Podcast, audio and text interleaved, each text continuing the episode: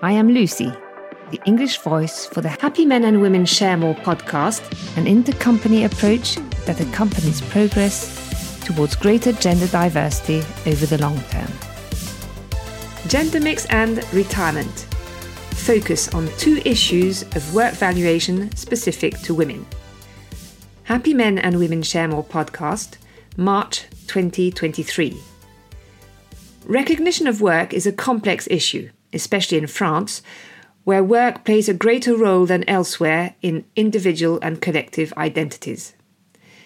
Thus, in a study on the subject, published in September 2022 by the Jean Jaurès Foundation, only 56% of French employees felt that their work was recognized at its fair value, whereas this proportion reached 72% in the United Kingdom and 75% in Germany. In the news at the moment in France, the highly contested pension reform project crystallizes these deep but often uns- unsatisfied expectations of recognition in a context where the salary issue, amplified by inflation, is becoming a major source of dissatisfaction with work. What is the situation for women specifically? According to the DREES Social Panorama of 2022, the DREES is the Direction for Research, Studies, Evaluation and Statistics in the Ministry of Health in France. Women residing in France have a direct pension, including any pension increase for three or more children, that is on average 40% lower than that of men. Even if this gap is gradually decreasing, it was 50% in 2004, 46% in 2010 retirement remains a magnifying mirror of wage inequalities between men and women, and the current reform has not incorporated any catch up objectives.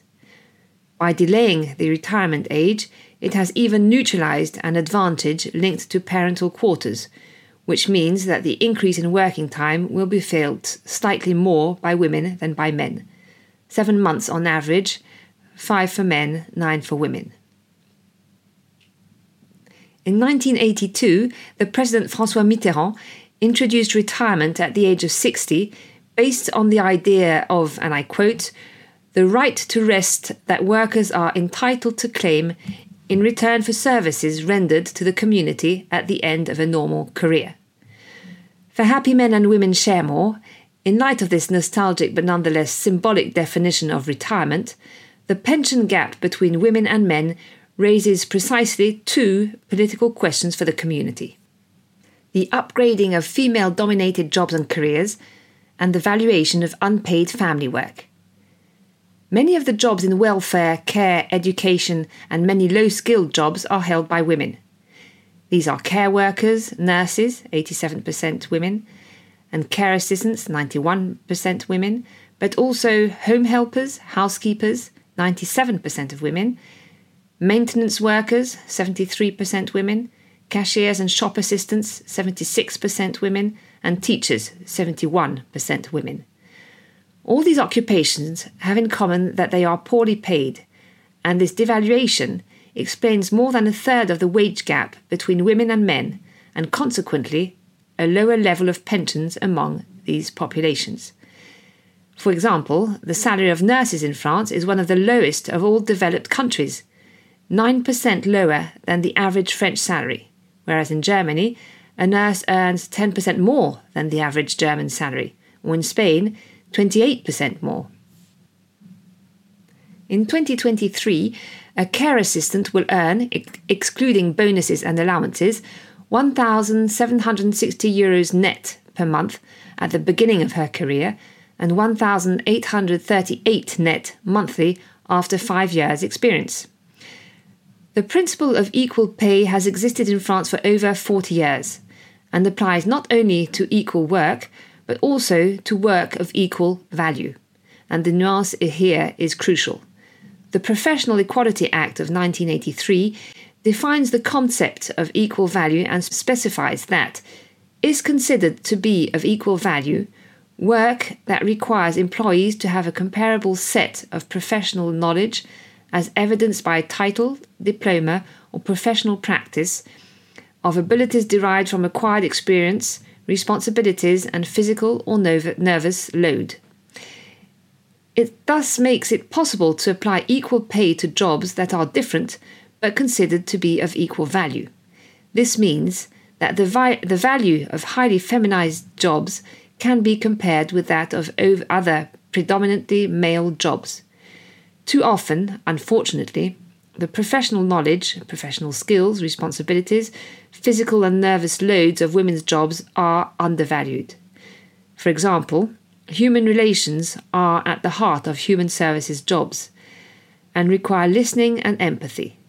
However, interpersonal skills are very rarely considered as technical and complex skills. They are assimilated to personal qualities, thus denying the professional knowledge and experience that are essential to acquire them. Since 2010, there has been significant progress in tackling pay inequalities. But today, female dominated jobs and careers remain undervalued. If many of these jobs are essential, as we like to say during the COVID crisis, it is essential to recognize them and to revalue them, even if this must be done gradually. It should be added that these jobs are generally not accessible to remote working, which potentially generates, since the extension of remote work, a new divide between employees and a source of considerable frustration. Taking action requires a long term commitment to change attitudes and raise awareness.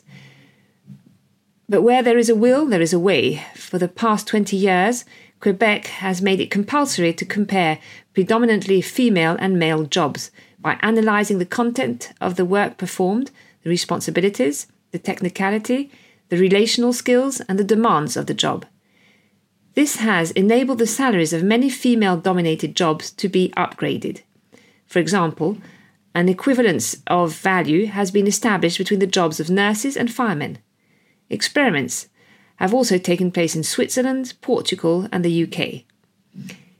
In France, the state, as an employer, is directly concerned by the predominantly female jobs and careers in the civil service. It also has to commit itself as a funder of the health, social, educational, and dependency sectors.